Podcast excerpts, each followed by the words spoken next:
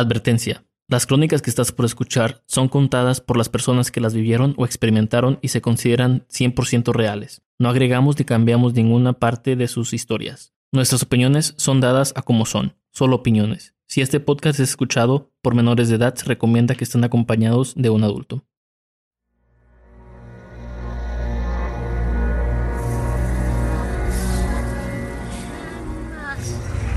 Desde que el hombre existe, se ha enfrentado con hechos sobrenaturales que desafiaban la ley de la vida y la sensibilidad de nuestro conocimiento.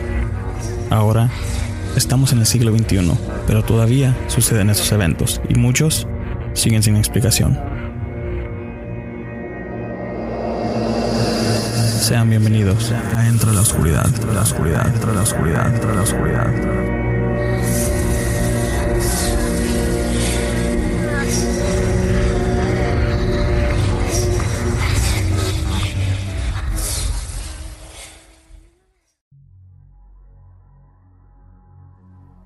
Estaba destinado a suceder en algún punto, supongo. Pero esto es mucho más doloroso de lo que pude haber imaginado. Pensé que ella lo comprendería, pero eso fue un poco torpe de mi parte.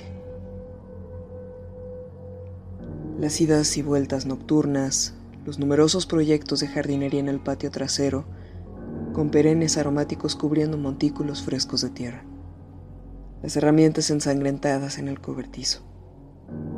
Nada puede permanecer oculto por siempre. Recuerdo conversaciones forzadas entre padre e hija, que más bien se sintieron como interrogatorios empapados en miedo y evasiones.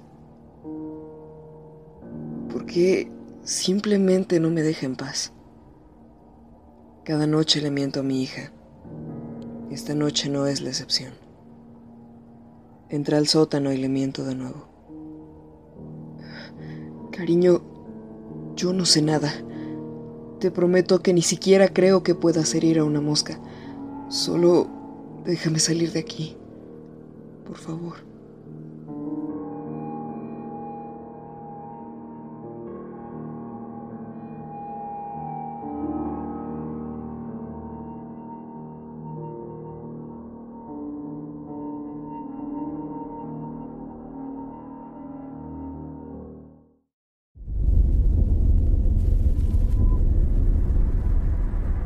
Bienvenidos a otro episodio de Entra a la Oscuridad, donde nuestros grandes miedos se hacen realidad. A mi lado izquierdo está conmigo Florentino. Florentino, ¿cómo estás? Y hace mucho que no venía. Bien, Juan, buenas noches. Buenas noches a, a la audiencia que te extrañó, que pregunta. Que preguntan por mí. que pregunta, por, ti. Eso es lo que tú piensas, pero la, la, la verdad, este, sí, preguntan por ustedes. Sí. Sí, preguntan por Ana, Nada más que por lo único que no preguntas es el ingeniero. es, el karma, todo el, alboroto aquí. Es el principal. Un saludo para el ingeniero, si me está escuchando. Y, al, ah, y a mi lado derecho tenemos de invitada una amiga de Florentino que vino a echarnos la mano esta noche para... Engañada. Fue engañada. Le dijeron que no más iba a venir a ver, pero ya le puse el micrófono y ahora va a participar. ¿Y te puedes decir tu nombre? Fátima. Fátima, ok. no sabía si se puede decir o no. La señora anónima. y con nosotros está Fátima al lado derecho. El clip que acaban de escuchar es del canal de la Dama de Blanco. Quiero agradecerle a ella por darme el permiso de usar uno de sus clips para recomendar el canal de ella. Me gusta mucho. Ah, habla sobre relatos también paranormales y tiene tiene una cuenta de Facebook muy activa. Ya saben que en la caja de, la descripción van a encontrar un link para su canal. Y aparte de eso, también quiero. Bueno, es, más como una sugerencia. Este, hace poco creo que les di el número de teléfono para donde pueden participar ustedes este, por llamada. O si quieren mandar un mensaje por WhatsApp para que puedan participar. En vez de, pedir saludos, como siempre lo hacemos cada vez que grabamos, este, que, que Florentino o Ana o yo este, subimos que a quién le gustaría saludos. Me gustaría mejor si este, bueno, es una, es una sugerencia. Si alguien, si ustedes pudieran mandar como que un clip de audio al número de más 1 623 227 9699. Otra vez es más 1 623 227 9699. Manden un clip de audio pidiendo saludos o, si ustedes quieren dar los saludos a quien gusten ustedes. o decir algo sobre el canal. Y me gustaría hacer esto porque lo quisiera yo poner en el episodio, en el siguiente episodio. Así como que un tipo, una sección nomás para ustedes, para que pidan sus saludos o si quieren dar este, una opinión sobre el podcast o lo que ustedes gusten. Lo pueden mandar por, este, por ahí, un audio. Bueno, a mí se me hace una idea bastante padre, pero todo depende si, si ustedes gustarían hacerlo. Y bueno, Florentino, ¿quién nos trae el primer relato de esta noche? El primer relato de esta noche, Juan, es de Edgar de, de México. Un relato que me gustó mucho porque él le agregó su propia música y todo eso, su propia edición. Y bueno, aquí está el relato de Edgar, así que escuchen.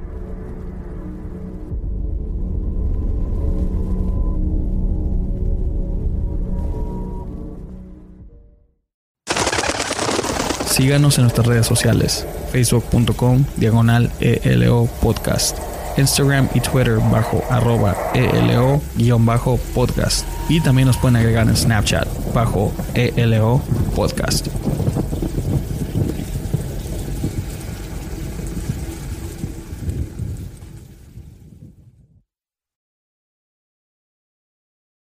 ¿Qué hay banda dentro de la oscuridad? Buenas tardes, días, ojalá y sean noches para los demás que estén escuchando este audio. Mi nombre es Edgar de la Ciudad de México y aquí les tengo un relato que pues a mí no me pasó. De hecho, esto me lo contó mi mamá. Creo que muchos sabemos o hemos escuchado acerca de las brujas, ¿no? Estos seres que se roban a los niños, estos seres míticos que han que le han quitado el sueño a varias personas y que han atormentado al mundo bajo sus leyendas. Bueno, esta historia que o este relato me lo contó mi mamá cuando yo era muy joven todavía, pero pues estaría padre recordarlo, ¿no? Eh, Yo este tengo 33 años, entonces esto pasó hace 33 años, cuando yo recién había nacido, dice mi mamá. Ella siempre tuvo el miedo de dormirse conmigo porque pensó que pensaba que un día me iba me iba a aplastar, por así decirlo, ¿no? O me iba a sofocar, mejor dicho. Pero ella en muchas ocasiones ya había sentido alguna presencia o más que nada escuchado ya que en la casa donde vivía con, mi abuela era de lámina y varias ocasiones ya había escuchado como si un animal pegara en las láminas.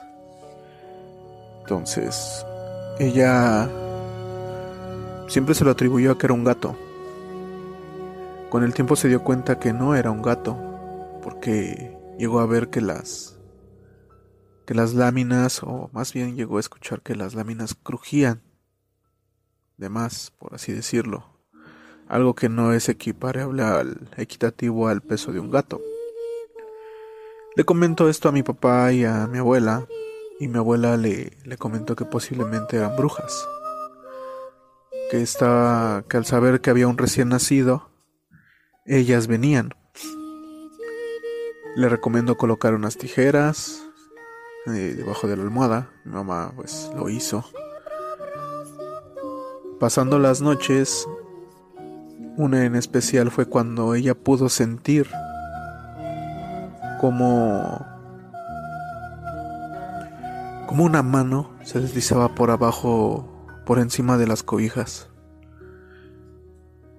Y después de una mano empezó a sentir un, un cuerpo, los pies, que caminaban desde sus desde la punta de sus pies, las piernas, las rodillas, hasta llegar a a sofocarla. De lo que se dio cuenta es que ella me estaba dando la espalda, o eso es lo que ella recuerda, y que se quería voltear. Pero lo que ella sintió fue un sueño sumamente profundo. No podía voltear. Cuando por fin volteó, ella sintió unos colmillos o una mordida en sus pulmones, en la espalda. La sorpresa es que cuando volteó ella me cuenta que yo ya no estaba en la, en la cama, ya no estaba a su lado. Que ella estaba en los pies de la cama. Ella no se explica cómo llegué, eh, llegué yo ahí. Simplemente ella cuando sintió la mordida, por así decirlo, lo que hizo fue este buscarme a pesar del dolor me subió, me abrazó, es lo que cuenta mi mamá, y comenzó a rezar. Ella lo que describe es que sintió un como si hubiera llegado una mano enorme y hubiera alejado a esta cosa que estaba encima de ella y la hubiera aventado. Y lo que sí recuerda es que en sus sueños ella vio una luz. Pasado la noche y al otro al siguiente día le comentó a mi papá. Eh, mi papá sí era muy muy creyente de varias cosas y pues como mucha gente antes. Y él se percató que al revisarle la espalda tenía dos moretones, justo donde ella había sentido la mordida. Entonces ahora no sé si ustedes crean en las brujas o si en verdad sean o existan. Pero después de estos relatos, de este relato, creo que hay que poner en duda ciertas cosas, ¿no creen?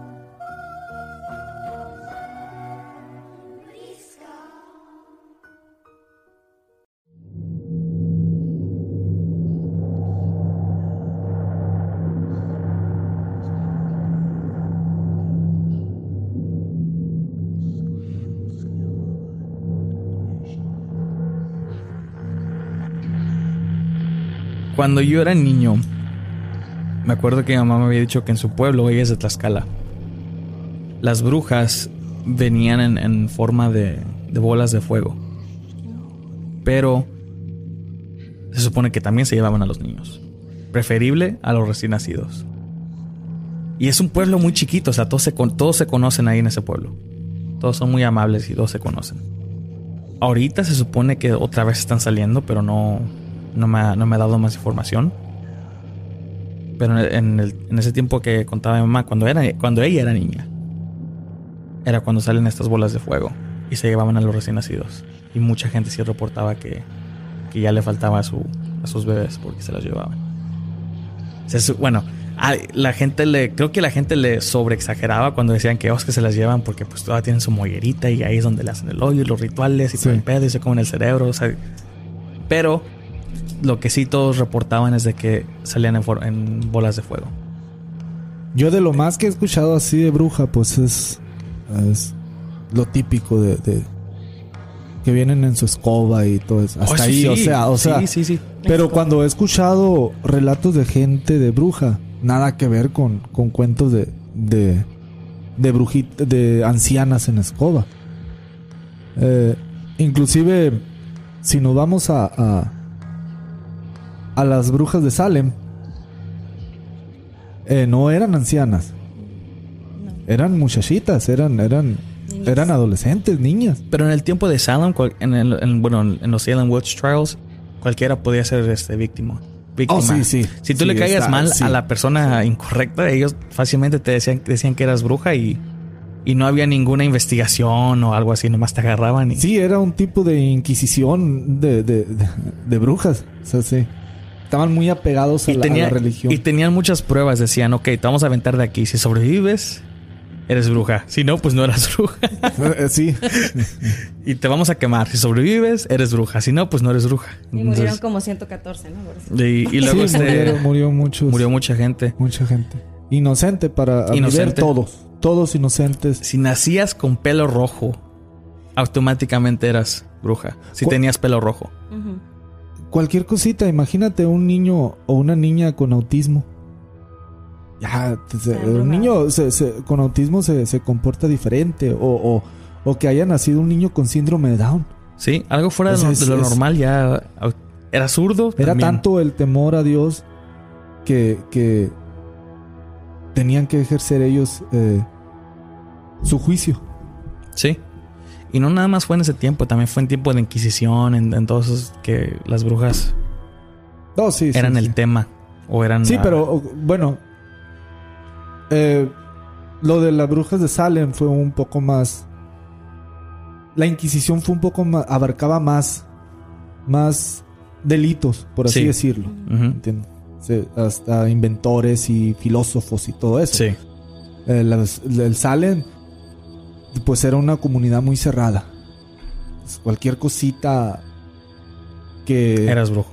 Que, que sí, que, pusiera en juicio a Dios o lo que sea, eras, eras un brujo. No está eso, cualquiera que, fuera fuera de, que, era fuera de lo normal. normal, sí, sí.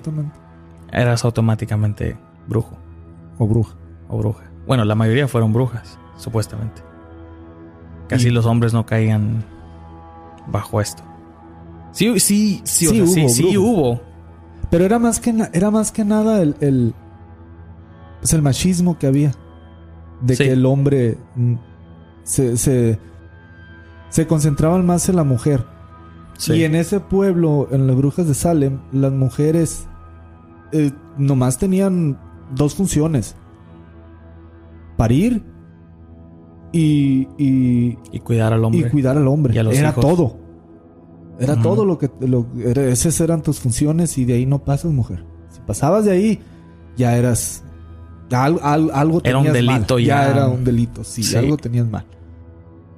Sí, este... Pero la brujería viene a partir de que, de que, de que empezaron a, curar con hierbas y todo eso, ¿no?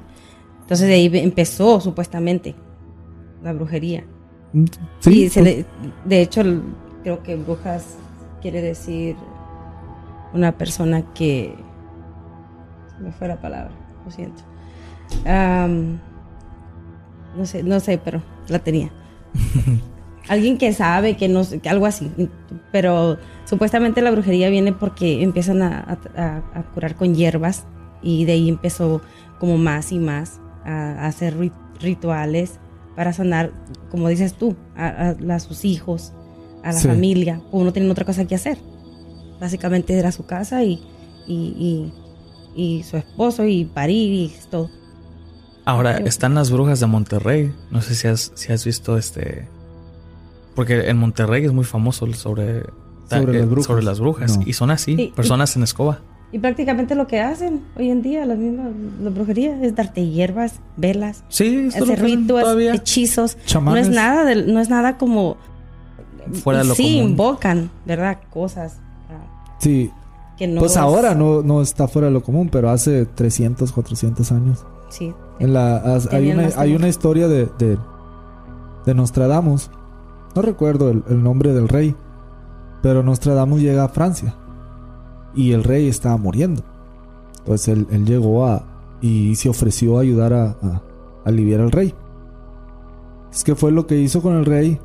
En aquel entonces la gente no se bañaba si acaso una vez al año. Y no era un baño, era, era, se pasaban una toallita mojada y hasta ahí. El, agua estaba específicamente dedicada para el, para el, el, para el baño, pues para ir al baño. Entonces, pues él llegó, lo primero que hizo fue bañar al rey. Eh, le dio unas hierbas, tés, hierbas como las que nosotros usamos, té de manzanilla, digámoslo, cosas así. Y el rey como en unas dos semanas se alivió. Bueno, pues, ¿qué fue lo que pasó después? De que el mismo rey después persiguió a Nostradamus para quemarlo porque había usado brujería en contra de él. Y tuvo que huir de, de, Francia Nostradamus. Y, y, es lo mismo que estamos diciendo, de que en aquel entonces jugar con hierbas ya era, era pues ahorita lo que, lo que las lo que muchas abuelas hacen es de que la limpia con el huevo. Sí. Eso en, ese tiempo es considerado no, brujería. Y, no, y, cuántos remedios, cuántos remedios no nos, no nos, no nos dio la abuela. Remedios, brujería. Y era brujería. la limpiada de huevos. sí. Que tenemos mal de ojo. La pomada del tigre. es brujería también. O sea, a mí nunca me limpiaron ahí. A, todos nos hicieron mal de ojo, ¿no? A todos nos curaron de, mal de ojo. Sí, nos curaron de mal de ojo. También, es eso también supuestamente. Que ponte un paño color así para que no. Traer algo rojo. sí, trae. y Fátima tiene una pulsera sí. roja. Ah, trajo una pulsera roja. Es que vino, vino engañada Fátima aquí al, al, programa. El siguiente relato nos lo trae Demian. Él nos habló directamente desde Argentina. Así que escucha.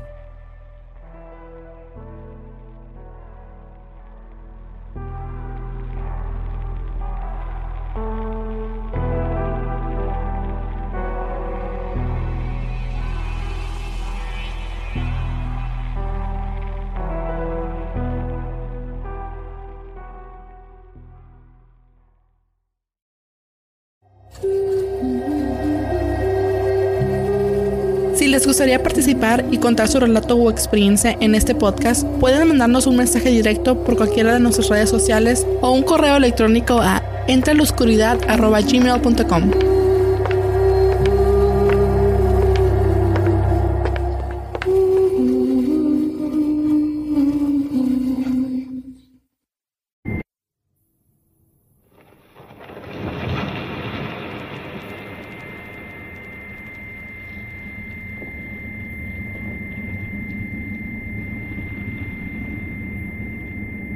Y estamos de regreso en Entre la Oscuridad. Conmigo está Demian que nos habla desde Argentina.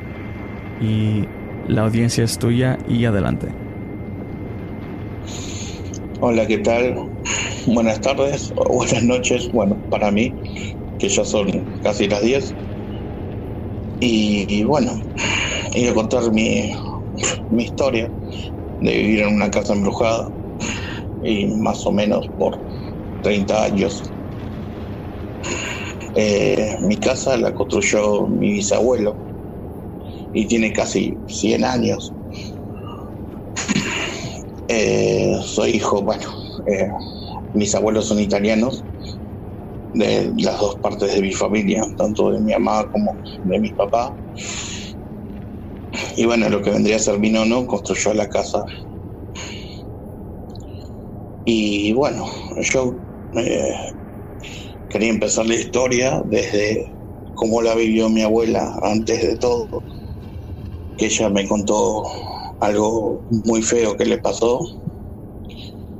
que fue cuando había nacido la, primera hija, que vendría a ser mi tía, y estaba en mi casa, que en ese momento era una casa italiana larga, eh, tipo vecindad y ella, bueno, estaba en el patio colgando la ropa y de repente vio algo que cayó desde la terraza, desde el techo de la casa. Y fue algo eh, como si fuese, ella me lo describió como una bolsa de basura. Yo después lo volví a ver, pero era como una almohada negra, totalmente negra, sin brillos y nada, que se movía. Ella en ese momento tenía a mi tía, que tenía, no sé, era bebé. Y cuando se dio cuenta de lo que estaba viendo, corrió hacia una de las habitaciones y se encerró. Y empezó a rezar. Y en ese momento, cuando cerró todas las puertas y rezó, empezaron a temblar las puertas, las persianas y todo. Yo no me olvido más porque creo que fue un antes y un después eso. Porque bueno, después cuando yo fui creciendo, o sea, cuando aparecí en la familia, eh, la casa ya había sido remodelada, se dividió en dos partes. La casa tan larga que era estaba en una parte de mi tía abuela y de nosotros. Entonces de chico eh, veías que pasaban o escuchaba que pasaban cosas, pero eh, yo nunca las había relacionado, era muy chico, con algo eh, paranormal, jamás. Y me acuerdo que escuchaba que revolvían la cocina, como si alguien fuese a, a cocinar o se estuviese preparando. Y entonces yo gritaba, ¿quién anda ahí? Y se callaba. De repente era un silencio. Todo lo que se estaba revolviendo ahí, yo no me acercaba, ya un patio de diferencia. No me acercaba. Y de repente se silenciaba. Y mi mamá llamaba, jamás me dijo lo que estaba pasando. Yo siempre creí que eran o ladrones o alguien que entraba, era muy chico. Pero bueno, eso con el tiempo no es que empeoró, pero aparecieron cosas diferentes. A cada uno de mis familiares que vivía ahí, que éramos un montón, eh, iban pasando cosas diferentes. Una vez eh, mi tío que hacía taekwondo fue a la terraza a entrenar y él entrenaba golpeando con sus hombres, creo, sí, haciendo tipos reflejos hasta que apareció una sombra que al lado de él, que no se movía, que no era la de él. Y casi, casi se tira por la terraza del susto.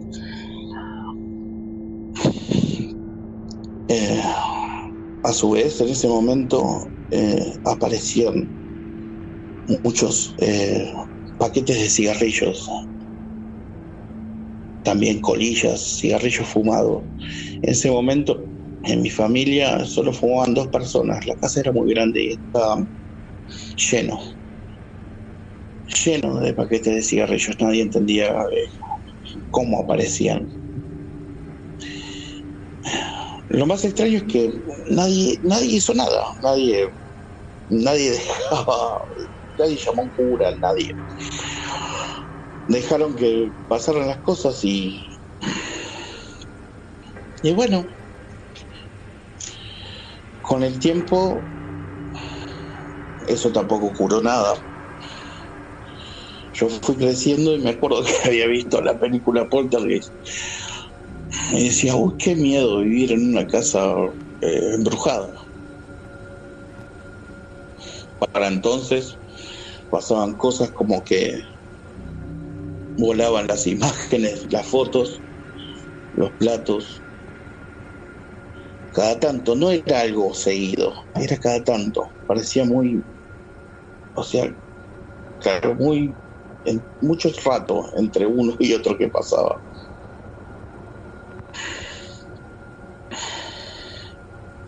También aparecían sombras, sombras reflejadas en la pared que se iban corriendo, cosas que yo no, bueno, con el, que era algo más allá, algo paranormal.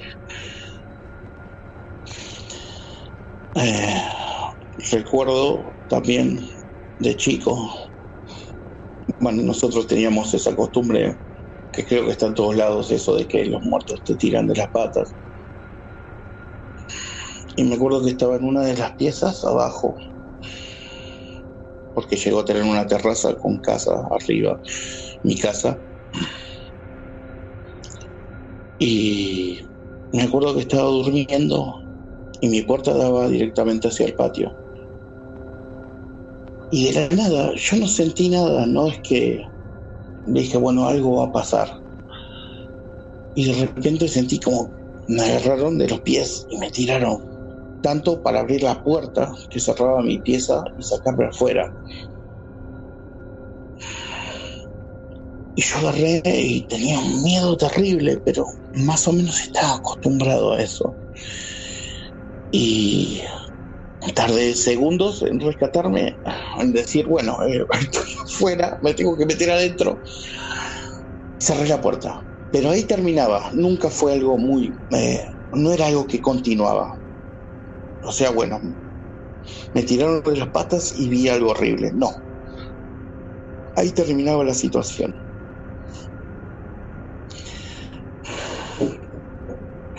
A todo esto, bueno, lo que fue eso que se escuchaba en, la otra parte de mi casa que se, bueno, que revolvían. Lo que se escuchaba del otro lado bajó. Eh, es como que la actividad fue bajando con el pasar del tiempo. Eh, cuando yo ya fui más grande, empecé a preguntar y bueno, ahí me enteré que en realidad, bueno, en mi casa siempre pasaron estas cosas, que era muy común ver gente que, pasaba y no se terminaba de ver, eh, o gente que no estaba, que no existía, gente que directamente no, o sea, parecía que estaba ahí en la casa, pero no había nadie. Yo me acuerdo de haber entrado una vez con, la bicicleta cuando tenía, no sé, 13 años y haber visto una mujer, pero tal cual como una persona, o sea, eh, carne y hueso. La única diferencia es que yo me di cuenta que había algo extraño ahí. En ese momento me di cuenta que, que no era parte de mi casa. Primero que no la conocía y segundo que había algo raro en la, raro en la mirada. Eh, yo la miré y no, no tuve ningún miedo en ese momento. No fue como ver un espanto o algo así. Fue como ver algo, alguien que tampoco entendía lo que estaba pasando. Me dio esa sensación, ningún, en ningún momento miedo. Y era una mujer de pelo largo, negro, con un vestido floreado, que se asomaba por la puerta y me miraba. Y me acuerdo que me metí con la bicicleta, la dejé y pasé por el mismo lugar, que tenía dos formas de pasar, era por el comedor o por un pasillito aparte. Eh, y de haberme quedado ahí, a ver si la podía volver a ver. Bueno, nunca más la volví a ver. Le pregunté a mi abuela si, si, la había visto, si existía, si, si alguien conocía al respecto, pero nadie, nadie me dijo, me supo decir quién era. Pero así se veía, me contaba mi abuela también que vio pasar un, perro, un perro blanco que corría, eh, un, un, perro chiquito, que lo buscaron varias veces y nunca lo encontraba, pero que pasaba de un lado al otro en el patio.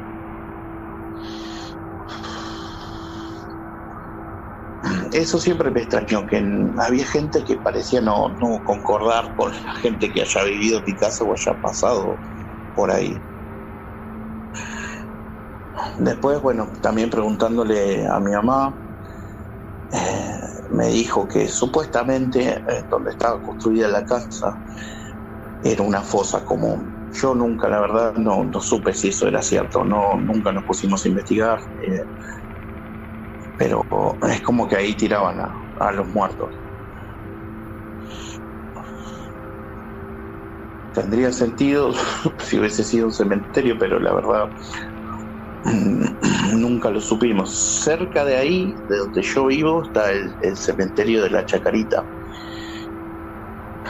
Eh, bueno, dicen que estaba extendido hasta ahí, se supone, pero como te digo, no, no es algo eh, que yo sepa realmente.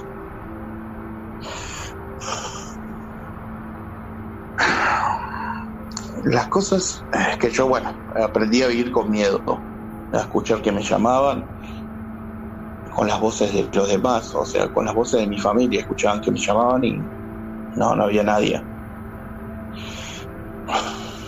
O no, no aparecía nadie, o, ya, o bajaba a ver a mi abuela y mi abuela me decía, no, yo no te llamé. Pero bueno, eh, así me pasaba siempre. También me pasó muchos años de haberme ido a dormir y antes de dormirme, algo que yo escuchaba siempre era la voz de alguien familiar que me llamaba. Y que en ese momento es como que me despertaba un poco. Y me volví a dormir. Me pasó muchos años eso. De haber tratado, bueno, había una historia que le había pasado a mi mamá que ese día nos habíamos ido todos juntos de la casa y habíamos ido a un mercado, el mercado central, acá en Capital, en Buenos Aires, y justo había llegado una amiga de ella y tocó el timbre y dice que le había atendido un señor que no le contestaba. Y dijo, qué, qué mal educado que es tu papá, que no, yo me atendió y no me contestaba. Y mi mamá le dice, en ese momento no había nadie en mi casa. Y le mostró una foto de mi bisabuelo, que es el que había construido la casa. Y dijo, sí, es ese. Dice, no, falleció hace mucho tiempo. Nunca más quiso venir a casa. Wow. Bueno, yo ese señor, cuando era chico, recuerdo haber subido a la terraza de mi casa, que ahora en este momento eh, construyeron arriba, está la casa de mi tío.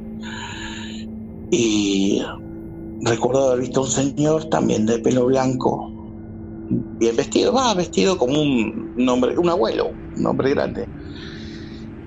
Y haber bajado corriendo, porque yo sabía que no había nadie en la terraza, yo no conocía a esa persona. Y bueno, en ese momento también pensamos que también estaban mi nona y mi nono en la casa. Pero también estaban todos esas, esa gente que no, nunca supimos quién era. En mi casa habían velado un montón de personas, que en ese momento era común, creo.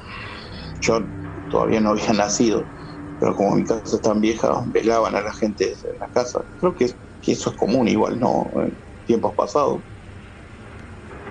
Y mm, yo creo que eso tampoco hace muy bien. No es bueno todas esas malas energías pegadas. O sea, la casa creo que absorbe también todo eso, las experiencias de las personas. Bueno, yo todo esto quiero agregar que, eh, bueno, eran todos cristianos en mi casa, pero eran muy abiertos. Yo por eso ahora soy agnóstico. No creo específicamente en la iglesia, pero bueno, eh, creo que hay un poder más allá. Eh, recuerdo también de chico, no tan chico ya, adolescente, eh, ya cuando ya era sabido todas las cosas que pasaban en mi casa, haber querido ir a bañarme y el baño estaba en la casa cuando fue dividida, como había dicho, estaba en la casa de mi tía abuela, en la otra parte. Entonces yo estaba solo con mi mamá y, junté todas mis cosas para irme a bañar. Y cuando me voy a bañar escuché un gruñido. Un gruñido muy muy feo muy extraño porque era como parecía como si fuera un perro pero no era un perro.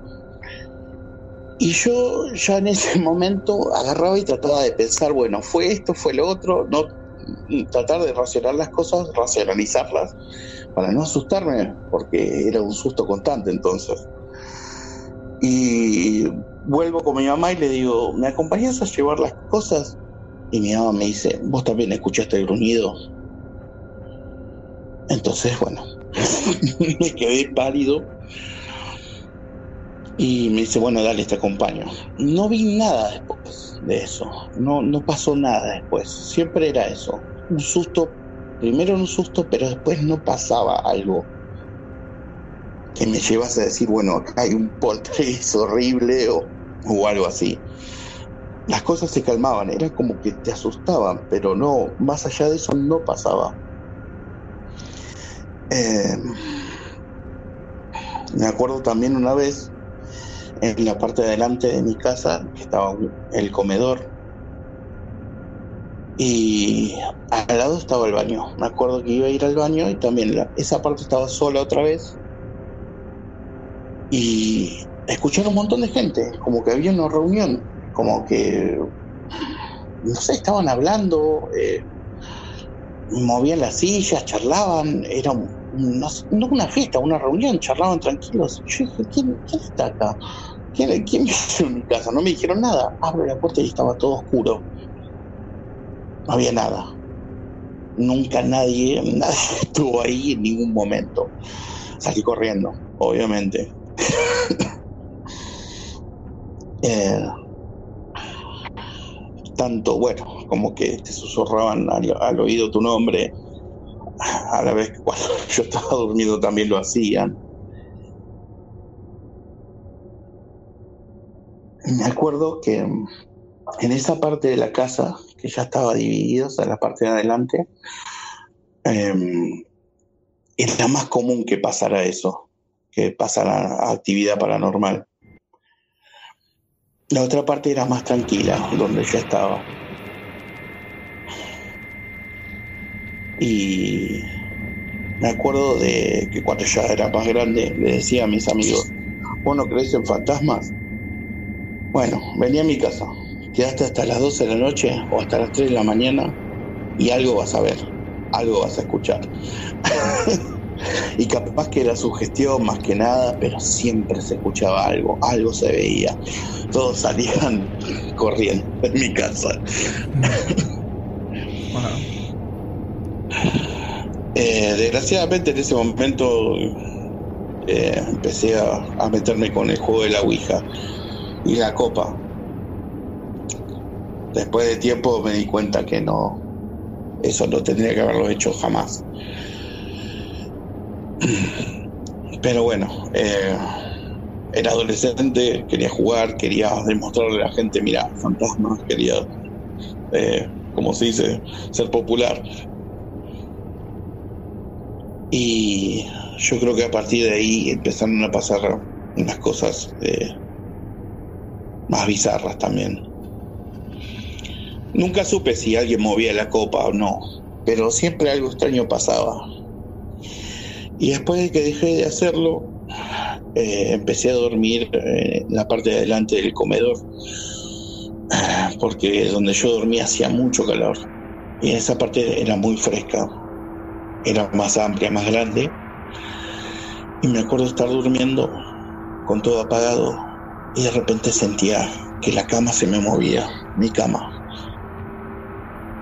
Y me desperté totalmente a oscuras y entonces lo primero que pensé, dije, bueno, se metió el perro, mi perro, tenía dos perros. Digo, bueno, se metió el perro y se está rascando debajo de, la cama. Se está rascando debajo de la cama y entonces por eso se mueve, aunque parezca imposible. Yo sabía que las puertas estaban cerradas y que el perro nunca se podría haber metido. Entonces di una patada fuerte en la cama y se dejó de mover. Inmediatamente prendí la luz y fui corriendo a mi abuela y le digo que estaban moviendo la cama. Ella vino y me puso una estampita de Santa Rita, que era la santa que ella dijo que había elegido. Yo la verdad, al no ser tan religioso católico, no, no lo sé. Y tiró agua bendita. Entonces yo, bueno, me acosté un poco más seguro y dejé las luces prendidas. Y yo la estampita la había dejado puesta eh, lo que era la tapa de un disco, un disco virgen, ¿viste? ¿Cómo decirlo? La tapa de un disco. La había, bueno, pegado para que se quede y yo mirándola, que me quedé mirando a mí y empecé a escuchar como la tapa del disco se, se rompía. Entonces dije, no, no, ya está, yo no duermo nunca más acá. Sin embargo, lo volví a hacer. Año, no sé si un año después, también estaba en el comedor. Y creo que eso fue una de las cosas más fuertes que me pasó, más allá de que me hayan tirado de, de las patas, como se dice. Eh, me había costado dormir también en el sofá del comedor y estaba esperando que vinieran unos amigos que al final no vinieron porque se les hizo tarde. Y yo me dormí con todas las luces prendidas, ya sabiendo lo que pasaba en ese lugar. Y me estaban sacudiendo. Me desperté porque me sacudían. Y yo abrí los ojos y no había nada sacudiéndome. La nada me estaba sacudiendo. Nadie, nadie estaba ahí. Y ahí, ahí fue un susto muy grande. porque fue de película. fue de esa película de terror. lo más poltergeist. no pude, nunca más volví a dormir ahí, solo. Sin embargo, sí volví a dormir, pero con amigos. Cuando venía alguien, los invitaba a quedarse, nos quedábamos en el comedor. Y de repente me pasaba que ya en ese momento ya fumábamos, éramos más grandes, y el cenicero se movía desde el piso, de un lado para el otro. Una vez. Ya después no pasaba más nada, siempre fue así, pasaba solo una cosa.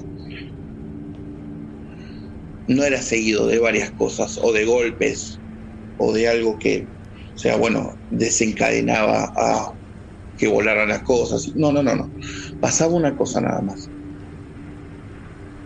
Era como para pegar un susto, yo creo que, bueno, siempre fue así. Yo llegué a decirle a mi familia de llamar a un cura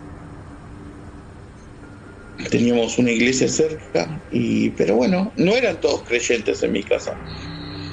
Algunos negaban lo que les pasaba.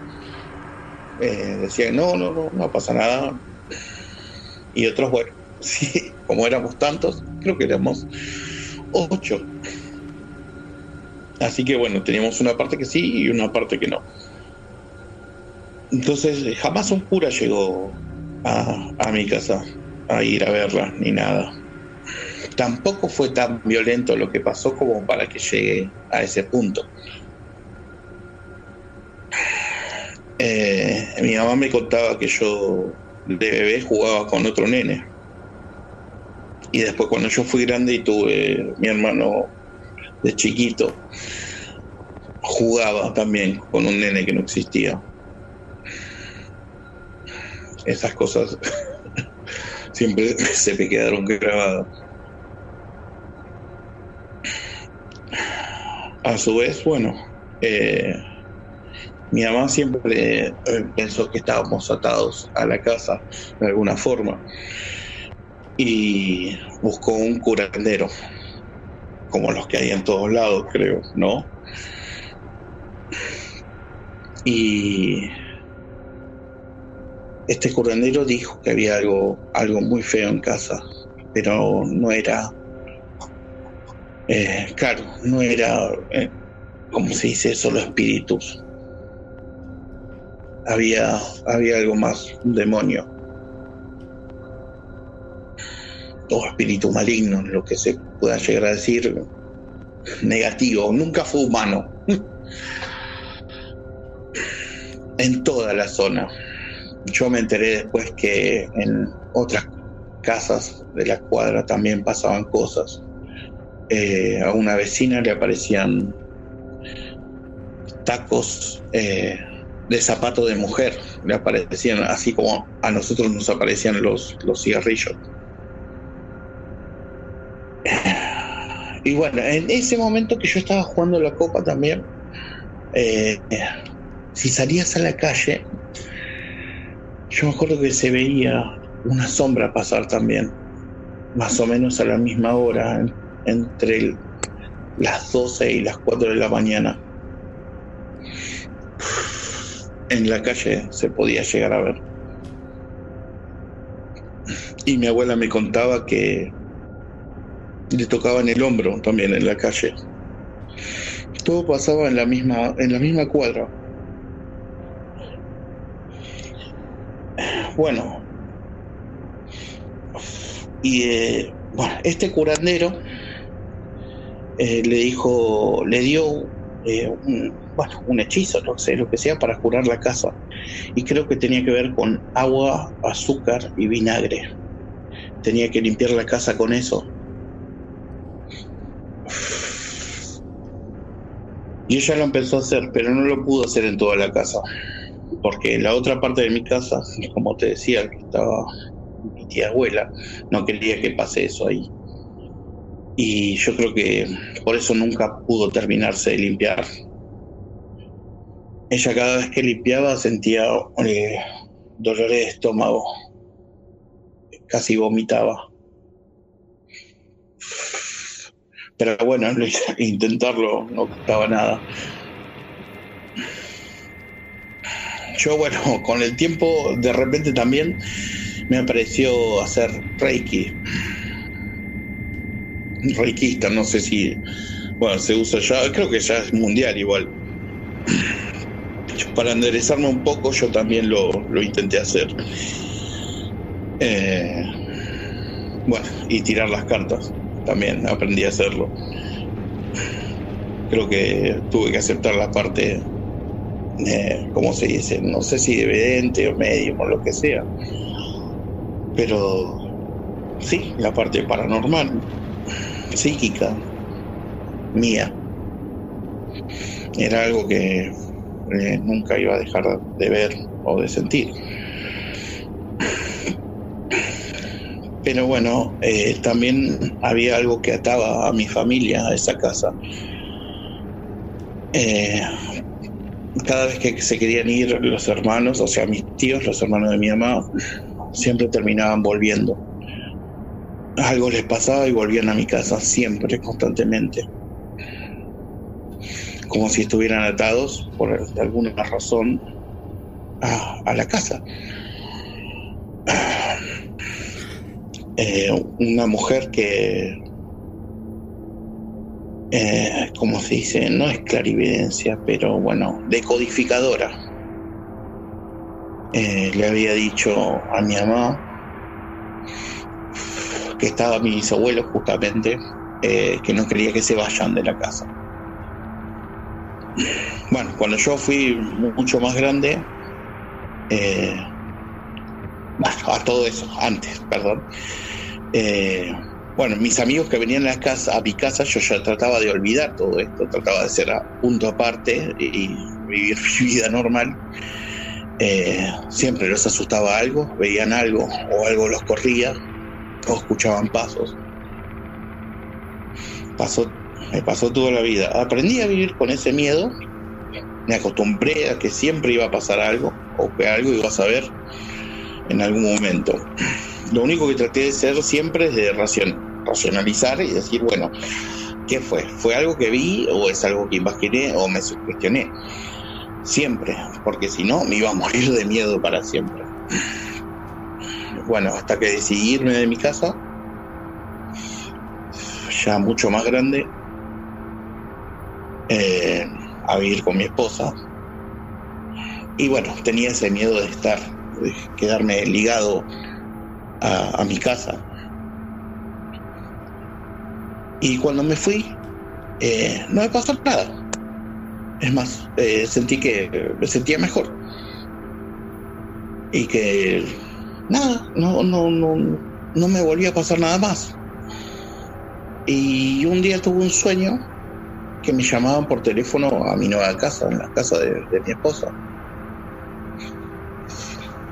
Que me llamaban de mi casa y cuando yo contestaba, eh, no había nadie del otro lado.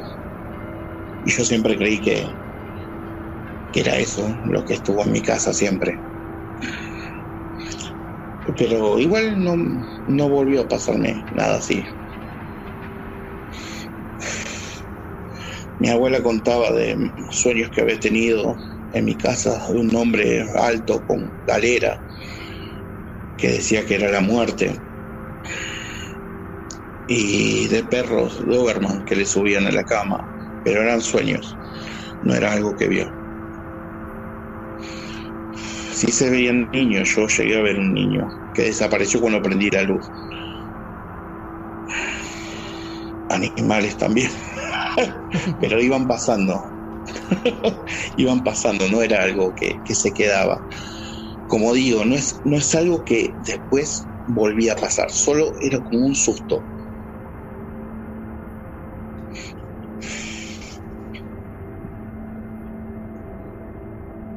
más allá, bueno, eh, no sé qué más decir.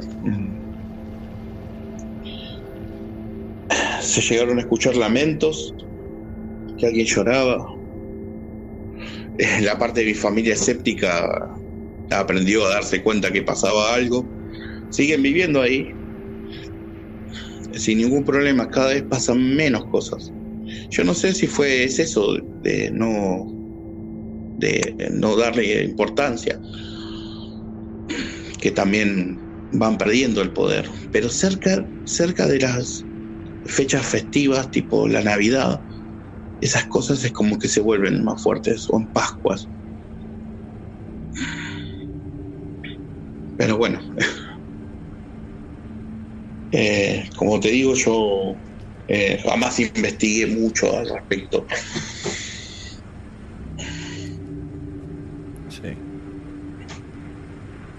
Una historia más que te puedo decir es eh, haber estado en el comedor de mi casa durmiendo con uno de mis amigos y teníamos el, había puesto un televisor y jugábamos a la PlayStation y estaba solo la luz del televisor y miro para, para uno de los costados y veo la sombra, o sea, la figura de una persona como en sombra, ahorcada.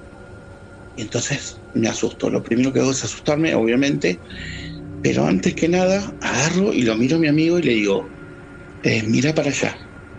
Se asusta inmediatamente, me asusto yo, me tapo agarro juntos fuerzas y prendo la luz. Y antes de decir nada, le pregunto, ¿qué viste?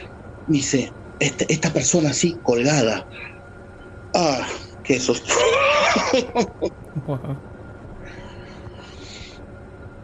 Fue terrible. Algunos detalles. Eh, así como esa, esa almohada negra que pudo ver mi abuela, yo también la vi, pero blanca eh, como si fuese una especie de figura así blanca moviéndose de una forma extraña, eh, no como un gusano, algo, algo raro.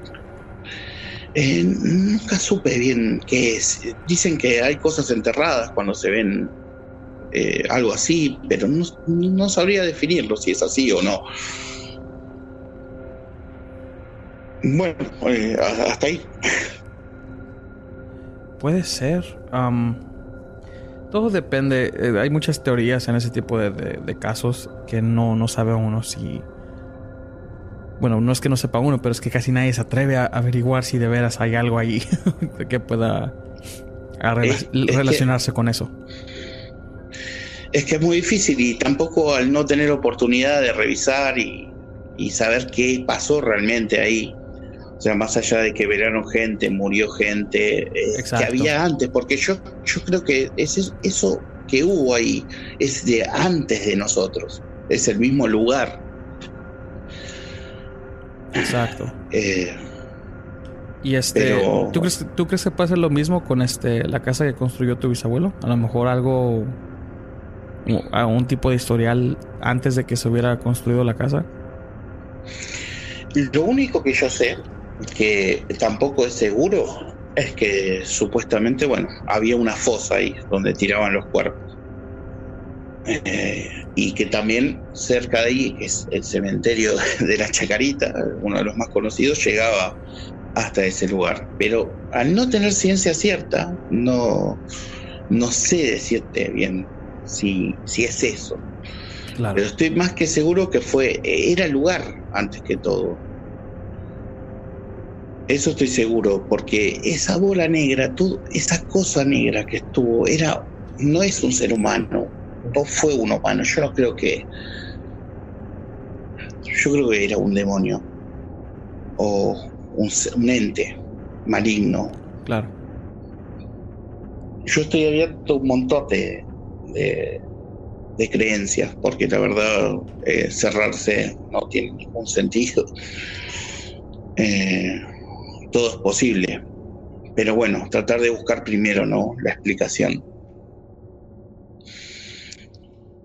Sí, sí. Y bueno, eh, eh, eh, fue muy fuerte. Eh, hasta ahora que vivo con mi mujer, a veces veo las puertas entre cerradas y me da miedo ver que se puede mover o no, o como siempre pasó en mi casa, que se cerraban las puertas o, o tocaba a alguien, o, alguien iba al baño y dejaba las luces prendidas. me acostumbré a vivir con, con ese miedo. Sí. Pues sí, cuando pasa ya muy frecuente, a uno no le queda de otra más que acostumbrarse. Sí, lo, bueno es que nunca fue tan, como te digo, siempre pasaba algo y ahí terminaba. No, no es algo que, que siguiera.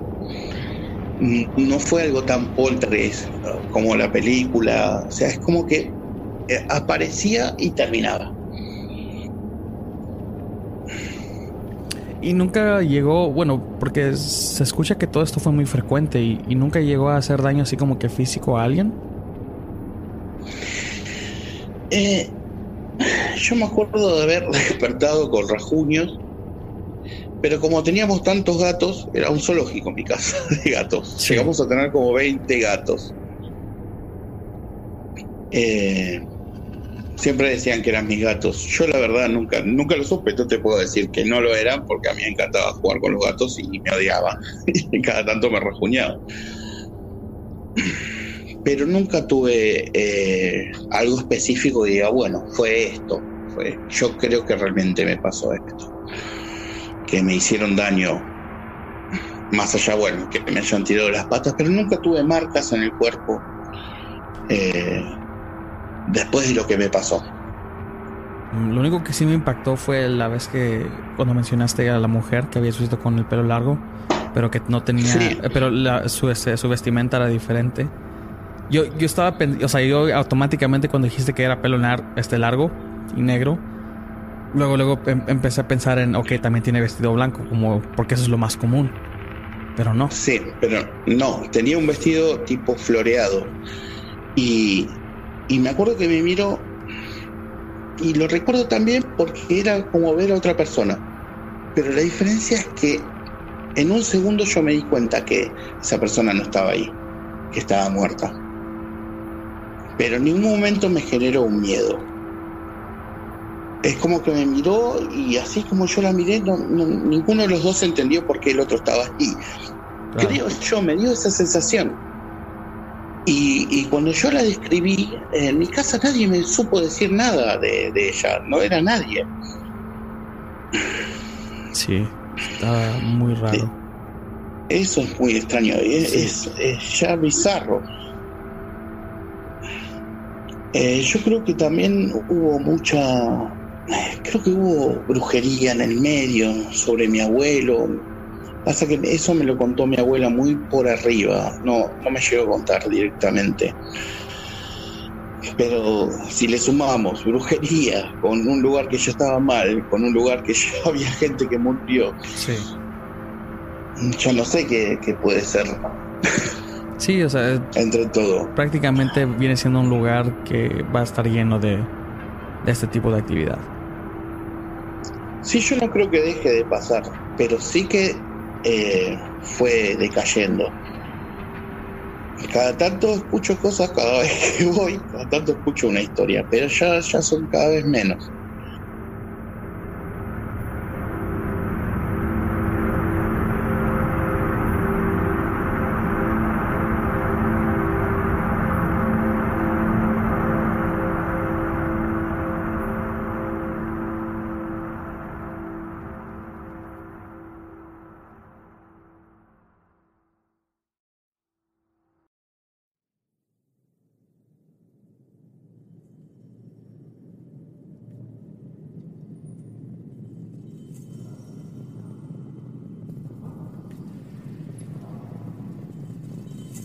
Los animales, depende que se te aparezca, supuestamente tiene un significado. El perro negro tiene su significado. Un perro cualquiera también, o sea, un perro que, era, que tú tenías y, se y falleció y luego después lo vuelves a ver. Yo digo que sí.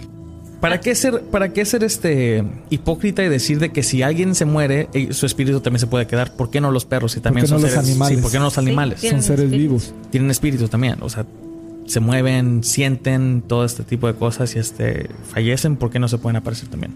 A mí lo que me echan mucho pleito son los gatos. Malditos gatos. Siempre se me quedan como. No, yo, yo Y no yo le digo- los gatos tampoco. Cálmate. Y no. Stay, stay. Y a mí me gustan los gatos y no, no se dejan conmigo. Bueno, por ejemplo, está la. am, Y, y hay un- muchos mitos de alrededor de los perros. de- más de los perros de cuando que, que están aullando, que quiere decir que están viendo a alguien. Que, o que la Ah. muerte está cerca y. Sí, a yo me acuerdo que cuando estaba chiquito, eh, mi perro solía ser un randú. Un perro randú. Era un Doberman. Pinto todo corriente, pero era Doberman. ¿Y cómo era Doberman? Sí, Eh, lo que era, era, era Dober, estaba cruzado, pues, Doberman, con un perro de la calle, no sé. Ah. Pero tenía, haz de cuenta que, Heredó malos genes del perro de la calle. haz- haz de- sí, haz, haz de cuenta que estás viendo un Doberman, pero pinto. Ah. Entonces, me acuerdo lógica. que, me acuerdo que él todas las noches hacía un hoyo. Y estas eran las, las creencias. Yo no sé si, yo pues yo creí cuando estaba chiquito. Encontró Y, empecé a contar, no, ojalá. Empecé a contar, No empecé a estuviera aquí. eh, no, no estuviera aquí ganando lo que me pagas. Ni el mínimo. Sí. No, entonces empecé a contar lo que mi perro estaba haciendo y por ahí no, no faltaban la- las, eh, las cosas que te decían de que no, si el perro está haciendo un hoyo, quiere decir que alguien se va a morir. Entonces, ¿y qué hago? Tienes que llegar y, y cada vez que haga el hoyo, tapar el hoyo. Pues ahí me tienes a mí como a los 13, 14 años, eh, mirando cuando, cuando el perro estuviera haciendo un hoyo para salir yo y tapar el hoyo, O sea para que, no se muriera no, nadie. no puede ser de que, oh, a lo mejor el perro tiene un hueso y quiere guardarlo Sí. para después. Bueno, No. yo, yo me quedé con la idea de que, Le salvó la de que vida a salvé muchas vidas. Salvaste muchas vidas. Sí, Como tú, no hay nadie. sí, no, es que soy divino. Eres divino. Eso no me lo habías contado, Sabrina. Bueno, Pero sí, hay, hay cositas así de... de- de- aparte de eso, o sea, está, está el, el uso del perro en el Día de los Muertos, que son guías. Es lo que yo he escuchado, que los perros son guías. Son los guías, este- Sí. como el de Coco, ¿no? No. Sí, o sea... eh, Dante. ¿Por qué tienes Dante. que sacar a Coco? Porque, porque, Me encanta porque la película, de reflejan la Sí, sí, historia. es pues, ¿me verdad. sí, Entonces, sí, es verdad, es cierto. Sí, eh, eh, es como los... los, antiguos los sonados. utilizaban Ajá. demasiado por, lo mismo. el cómo se llama este también am, está la, la viene siendo no sé si una leyenda urbana o una mitología sobre los hellhounds es que son perros del infierno supuestamente en- no sé en qué cultura se me olvidó ah, si si ya estaba hecho de que te ibas a ir al infierno el diablo no mandaba a la muerte por ti el diablo mandaba a sus perros por ti entonces tú cuando veías una manada de perros negros, es de que ya, era- ya- o sea, ya era tu hora. Ya, ya te iban a llevar. Y te mataban, te destrozaban y, y se llevaban tu espíritu. Esa era la, la función de los Hellhounds. Y son puros perros negros de tamaño. Así es como lo reportan. Mi abuelo antes de morir miraba perros negros. Y ¿De veras? después murió. Sí, por eso te digo, te lo acabo de decir. No sé si será eso, no creo yo. No, Ojalá y no. no ya se murió. sí, pero ojalá y no. No fue eso. A lo mejor una coincidencia o quién sabe. Este. Sí. Pues los gatos. Ya ves la... eh, como la película de Constantino, ya. O que, te- que, Que lo, son que lo puedes, como puedes usar el- ah, como puertas Como hacia, puertas a- hacia el infierno. Es que los gatos son una. Los gatos son Místicos. otro pedo. Son otro no pedo. sé. ¿Quién sabe? La verdad sí es de que el perro y el gato creo que son los más este, sensibles en el...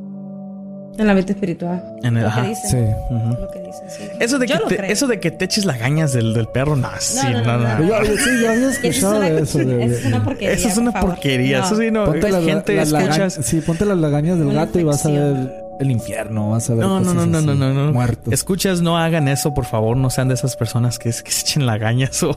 De hecho, mi abuela contaba de que, que alguien se puso lagañas de un perro en, sus ojos y se volvió loco por todo lo que miró. Pero pues son leyendas. Son- ¿no? sí. Son Eso también que- me lo contaban sí. a mí. Sí, es lo mismo, es la así misma. como la llorona que así como se la misma- aparece. O sea, que es el mismo güey y todos, todos saben que lo cuentan, que se volvió loco después de que se echó lagañas. Sí, lo mismo. Pero bueno, a, a lo que damos es de que, si se dan cuenta, es de que estos espíritus O el Hellhound, que, son, que se relaciona con perros negros. Los gatos negros siempre los relacionan con la mala suerte. aquí yo, pienso que no tiene nada que ver. Creo que eso ya eres tú. Si, no te va bien, pues es que eres tú. en, el, antiguo Egipto, pues no, no era muy mala suerte. No, en el antiguo Egipto el, era, eran dioses. augurio, sí. El, no, también en China hubo un tiempo donde, donde los gatos eran este también, o sea, el, animal más apreciado. Hasta que dejaron. hasta que dejaron que, que los gatos de, este, se empezaran a apoderar porque se, empezaron a multiplicar. Y entonces, pues como no les podían hacer nada, empezaron a agarrar perros. Mm. Y empezaron a pintar gatos también bien grandes, o sea, gatos, o sea, inmensos en sus paredes para espantar a los demás gatos. Igual como la historia de... No sé si has escuchado este, sobre la historia de, cómo se hizo el gato.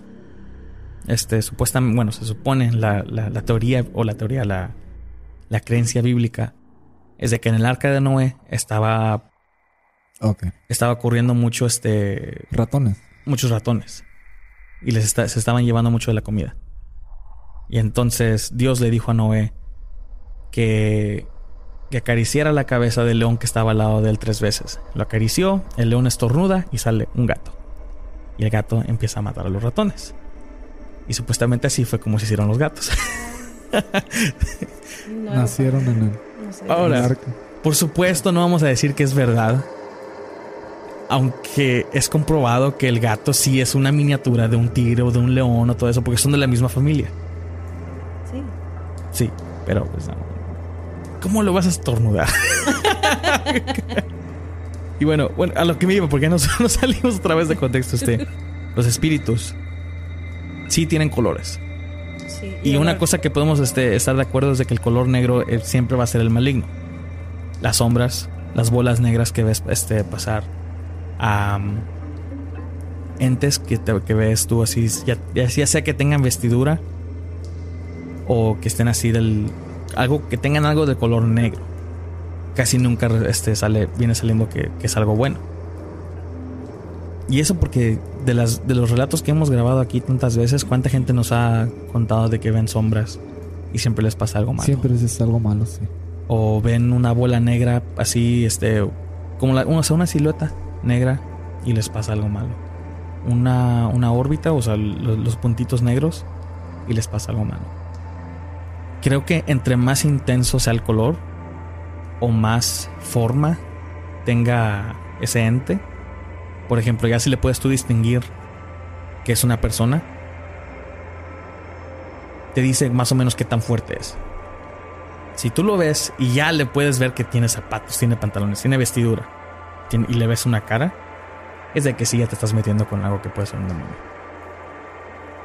Porque cuántas veces hemos escuchado de los de las, leyendas de que oh, el, el Catrín o esto que estaba vestido un hombre muy elegante de, traje negro y, resultó ser el diablo todo esto. son historias famosas que, que siempre las cuentan.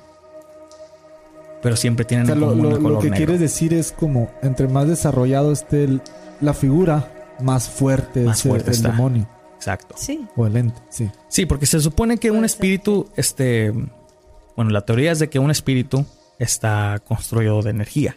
Sí. Entonces, entre más energía, más puede, ¿cómo se dice?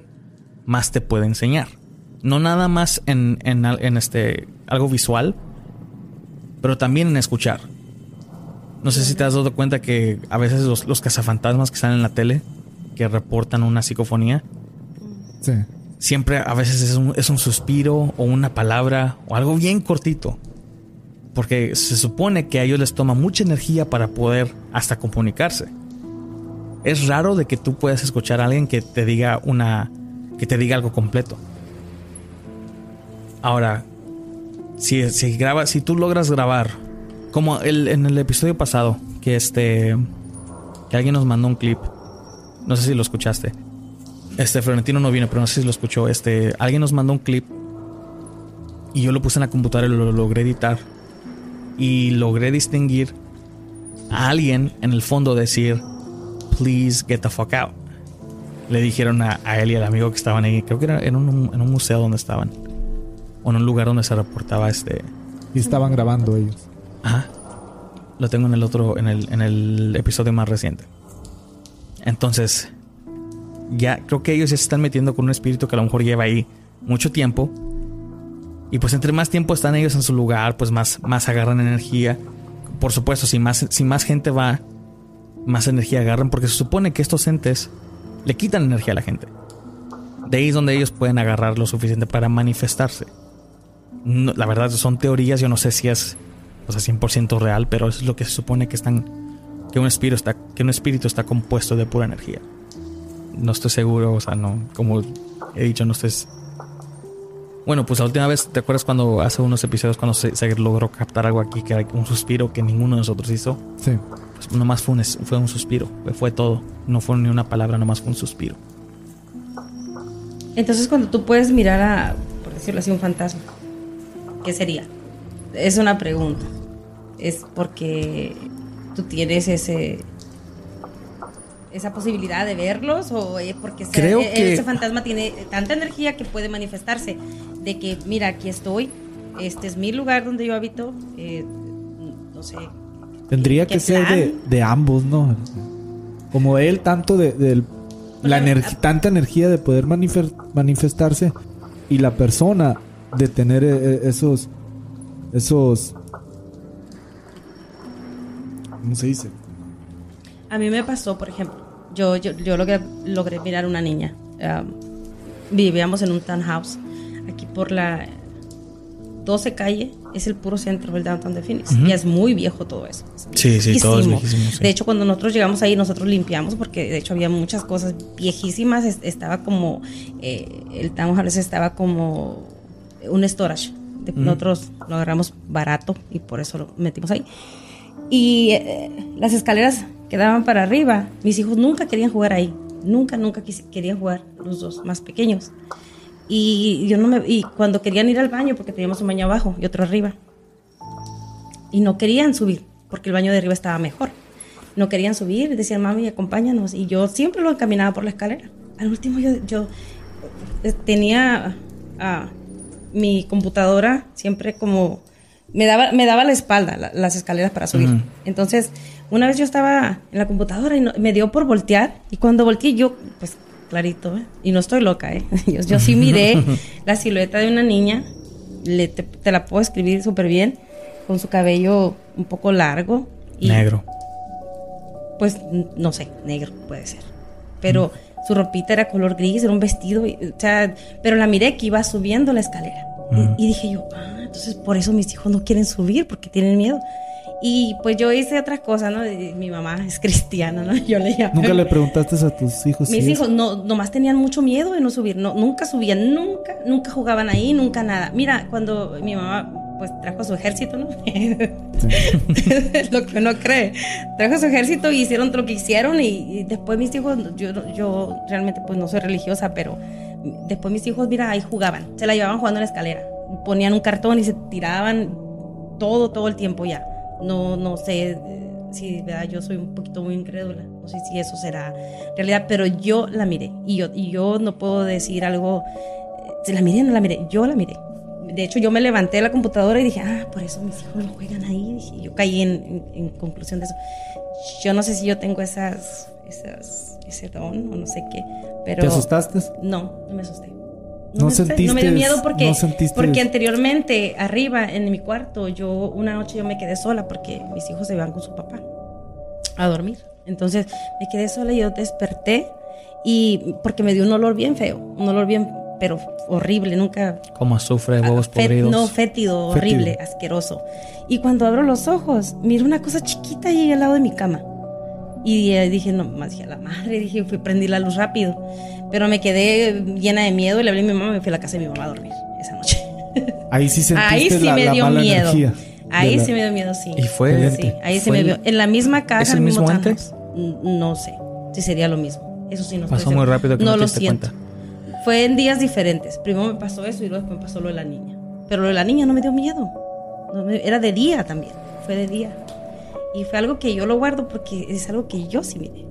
Es Aparte de eso, porque fue algo que se. A mí me gustó. Sí, fue algo que aplicó, que se aplicó a, tus cinco sentidos. Sí. Por eso nunca se te va a olvidar. Sí, y a mí me gustó verlo porque es algo que yo digo, sí, cierto, pues pasó eso. Y como te digo, yo no termino de como decir, oh, sí creo en eso. Ok. Simplemente pasó. Ahora yo tengo una pregunta. Sí. ¿De qué color era este ente que viste después de que, de que llegó el olor? Negro. Negro, chiquito. Entonces, ¿sabías que está la posibilidad de que tuviste un encuentro con un demonio? Sí, yo, yo sentí que era algo negativo. y olía mal. Tiene que oler mal. Si es un, si es un este. Si es un demonio. De hecho, yo me moría por salirme de esa casa y me salí. Bueno, Si es un demonio o algo maligno, siempre tiene que ver el olor. El olor siempre es putrefacto. O sea, es así como que azufre mixto con huevos podridos. O sea, es un olor que no puedes tolerar. Por supuesto, también está el color negro en la entidad o en el, en el ente, está el color negro. ¿No recuerdas haber escuchado algo? Fue otro día, mi hija estaba agarrando la ropa, mi hija mayor estaba agarrando la ropa para en el mismo apartamento, en el mismo en el mismo apartamento.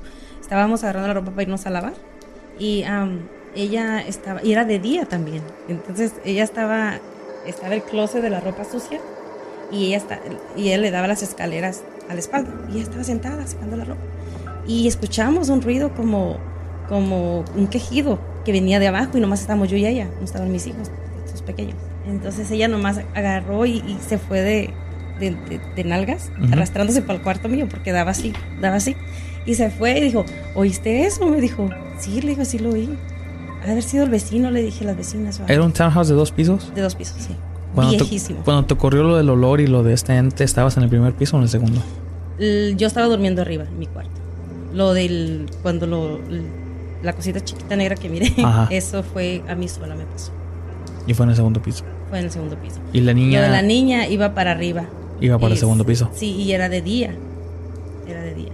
Y, él, estaba, estaba, mis hijos estaban arriba, porque yo los subí, me acuerdo, para que fueran al baño. Y yo me quedé en la computadora. Pero fueron días diferentes y días muy separados. Y lo de que mi hija mayor, pues fue otro, otro día y fue de día también. Y de hecho, y de hecho, siempre que pasamos por ahí, dice, eh, los tres dicen lo mismo. Yo quiero volver a vivir ahí, así. Y digo, yo no. De verdad, yo no, yo no. Es, muy viejísimo, es sucio. Y no sé, nunca me gustó ese lugar. Lo que tienen los demonios es de que también se pueden hacer en forma de niños. A ellos les encantó ese lugar. Y se acuerdan de ese lugar muy mis hijos. Es lo que se me hace muy raro. A mí que la niña que vieron este pues a lo mejor es el demonio. O el ente maligno. Sí, porque era del mismo tamañito. pues, pero a lo, mejor, había varios, porque pues la, la, primera que viste es Fátima. Cosa que cuando limpiamos, yo me acuerdo cuando limpiamos, había muchos, muchas pruebas de embarazo y jeringas. Oh. Muchísimas pruebas de embarazo. Yo le dije, ¿qué pasaría aquí? Le dije, qué raro. Abortos. Abortos. No sé, pero este, muchas pruebas de embarazo había en ese, en ese Y jeringas. Jeringas. Pues downtown es donde viven también muchos este... nunca investigaste la historia de, la casa. Sí, me dijo el señor que ahí vivían, ah, supuestamente vivían dos homosexuales y otras dos muchachas. Y es todo lo que supe. Pero ya no investigué yo nada más. Ah. ¿Pero cuánto, cuánto tiempo estuvo la casa sola? Como, él me dijo como unos seis meses. Es que downtown también es, un lugar donde están puros, este, si mucho drogadicto y está horrible. Quizá estamos, eh, quizá podemos hasta hablar de, de, entes que vistes que murieron hace 100 años. Sí. Pero a mí me gustó, pues, fíjate, esa, historia a mí me gustó. No, yo la cuento, pero sin miedo. Eh, cuando miré esa cosita así, esa, esa noche sí me fui, porque no iba a dormir yo sola ahí después de lo que pasó. Wow. Y bueno, este, el último relato nos lo mandaron por escrito.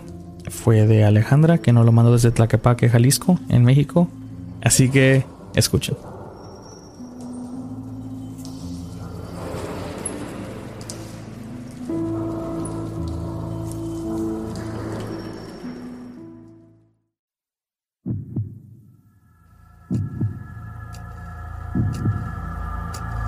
Si les gustaría patrocinarnos, pueden aportar a este proyecto en nuestra página de patreon.com diagonal ELO podcast tenemos diferentes opciones para su conveniencia económica.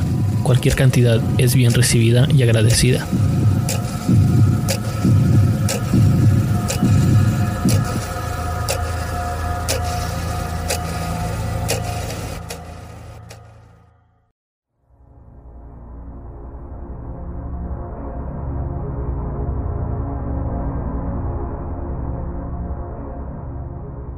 Mi familia siempre ha tenido una relación estrecha con lo paranormal. A algunas personas les parece irreal, pero ahí está. Tengo muchísimas historias que han pasado dentro de la familia, pero hoy les quiero contar una en especial. Soy de Tlaquepaque, Jalisco, México. Es considerado un pueblo cerca de la ciudad.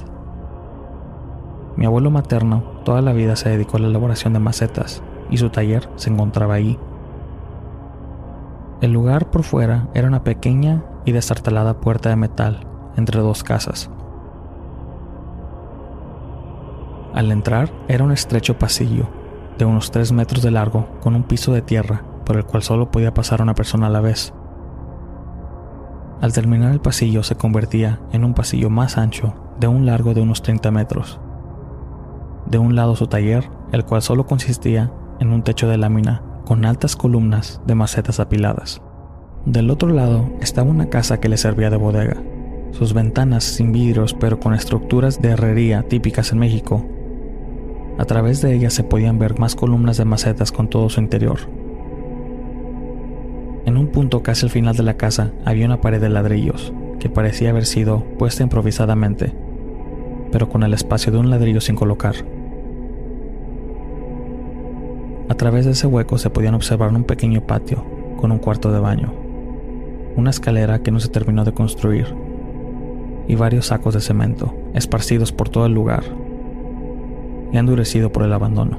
Esa área estaba aislada de la casa. La puerta que daba al interior estaba igualmente cerrada por una pared de ladrillos. Mi abuelo nos platicaba que cuando la casa estaba en remodelación, Rosita, la hija de la dueña, estaba jugando en esas escaleras, mientras saltaba la cuerda. Mientras subía y baja por las escaleras, la niña resbaló y en un intento para evitar la caída se sostuvo de los sacos de cemento que estaban apilados en varios escalones. Al estar inestables, cayeron junto con la niña aplastándola. Esa parte estaba cerrada porque a la dueña de la casa le causaba mucho dolor de haberse dado cuenta que su hija se pudo haber salvado. De vez en cuando se puede escuchar a Rosita saltar en las escaleras. Algunas veces escuchaban cómo caían los pesados sacos.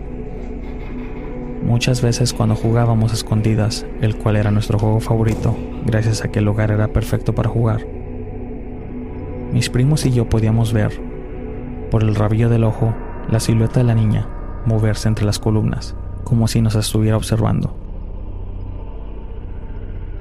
Recuerdo la primera vez que la pude ver, claramente. Buscaba dónde esconderme en los límites del taller, donde solo se encontraba el gran horno de ladrillos. Teníamos prohibido acercarnos al horno sin un adulto cerca. Ella estaba dentro, observándome fijamente como si estuviera furiosa. En ese momento sentí mucho miedo, pero no me podía mover. Es peligroso estar ahí. Le grité. Solo pude ver cómo entrecerraba los ojos y lentamente se adentraba más al horno. Corrí de regreso y le platiqué a mi abuelo. Es solo un berrinche, no te asustes. No debe estar celosa. A ella también la quiero como ustedes. Lo dijo en voz alta. Estoy seguro que se lo estaba diciendo a ella también. Pasó el tiempo y mis primos y yo, ahora más grandes, 13 o 14 años, nos quedábamos platicando con mi abuelo mientras él trabajaba. Poco a poco, Rosita fue quedando de lado para nosotros. Pero de vez en cuando, mi abuelo nos la recordaba. Es muy traviesa, más que ustedes, cuando estaban chiquillos. No que ahora ya son unos jovencitos y ella sigue siendo una niña, nos decía. Mi abuelo trabajaba solo en el enorme taller acompañado de una pequeña radio y del travieso espíritu de Rosita. Él platicaba con ella todos los días. Le contaba los problemas por los que pasaba o de los logros de sus nietos. Muchas veces escuchaba las risas de la niña, sus saltos, y le hacía travesuras le apagaba sus cigarros, le cambiaba las estaciones o le apagaba la radio. Le arruinaba macetas marcando sus manos sobre ellas. Pero a él, más que asustarse, le parecía una compañía muy amena. Es como volver a tener a mis nietecitos rondando, solía decir. En el 2010 mi abuelo cayó muy enfermo. Se le detectó cáncer en el pulmón muy avanzado. Y a los meses falleció. Después de su funeral, nos reunimos para por última vez visitar su taller. Mis tíos y mi madre recogieron sus cosas, mientras mis primos y yo hacíamos muy bien, pues el lugar llevaba meses en abandono. El lugar se sentía frío, y no solo por la bruma tristeza de que todos cargábamos en ese momento. Estoy seguro de que Rosita ya sabía lo que había pasado. Tal vez ya se había despedido de ella. Caminé una vez más entre las columnas de macetas que ahora a mis 19 años ya no me parecían tan altas. Llegué a los límites del taller y una vez más me encontré frente al enorme horno de ladrillos. No veía nada, pero sentía como esa vez cuando era una niña. Ya no va a volver, pero sabes que te quiso como uno de sus nietos. Pareciera que en ese momento nuestros alrededores se hubiera congelado. Todo estaba en completo silencio. Mi madre me llamó y regresé a donde todos nos esperaban. Eché un último vistazo y pude ver su figura de la niña pasar entre las macetas. Mientras salíamos uno a uno por el angosto pasillo, todos los presentes claramente escuchamos el desgarrador llanto de quien quiero creer era Rosita.